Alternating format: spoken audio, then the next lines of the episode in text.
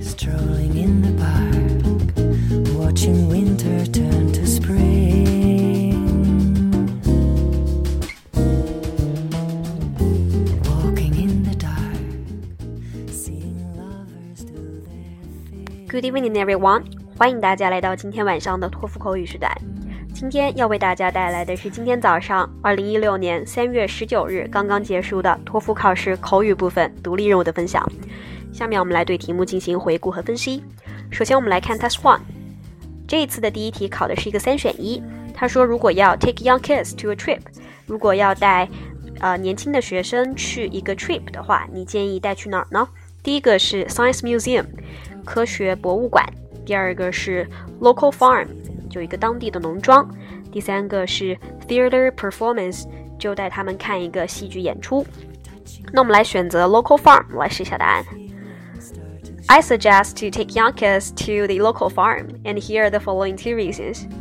First of all, a local farm is a good place to practice the skills in experiment and research about the biology. More specifically, a farm contains lakes and ponds which can allow students to sample and detect the microorganisms to evaluate the living condition, I mean the water quality for the aquatic species. A farm also can harbor an open grassy land for students to observe the eating behavior of the domestic animals, including like herds of the cows and sheep, as well as flocks of chickens and goose. Through this experience and observation, students can acquire the methods of material collecting, data analyzing, as well as reporting.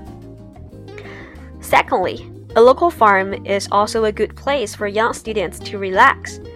Most of the farms are located in the suburb of the city, so students can embrace the beautiful scenery of the landscape, breathe the fresh air, and appreciate different kinds of attractive and sometimes bizarre plants in the farm.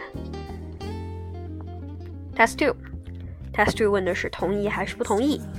嗯，agree or disagree with the following statement that students should be allowed to take extra or additional courses to get more credits for early graduation。嗯，学生应不应该去鼓励学一些额外的课程，来提前拿到学位，赶紧毕业？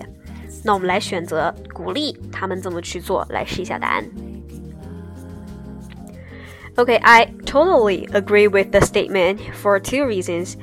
First of all, students who are capable of taking advanced and additional courses can get the degree early to fit in the fierce, fiercely competitive society.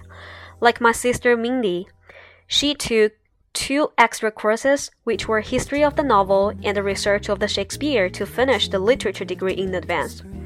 So she got the internship of a publishing company, and after three months, she received an offer in formal so that she could secure her permanent employment with her ferry company. But her peer classmates, Joanna, failed in that time's competition of the interview just because she didn't get a degree as early as Mrs. Secondly, I think it is a good way to kill students' time.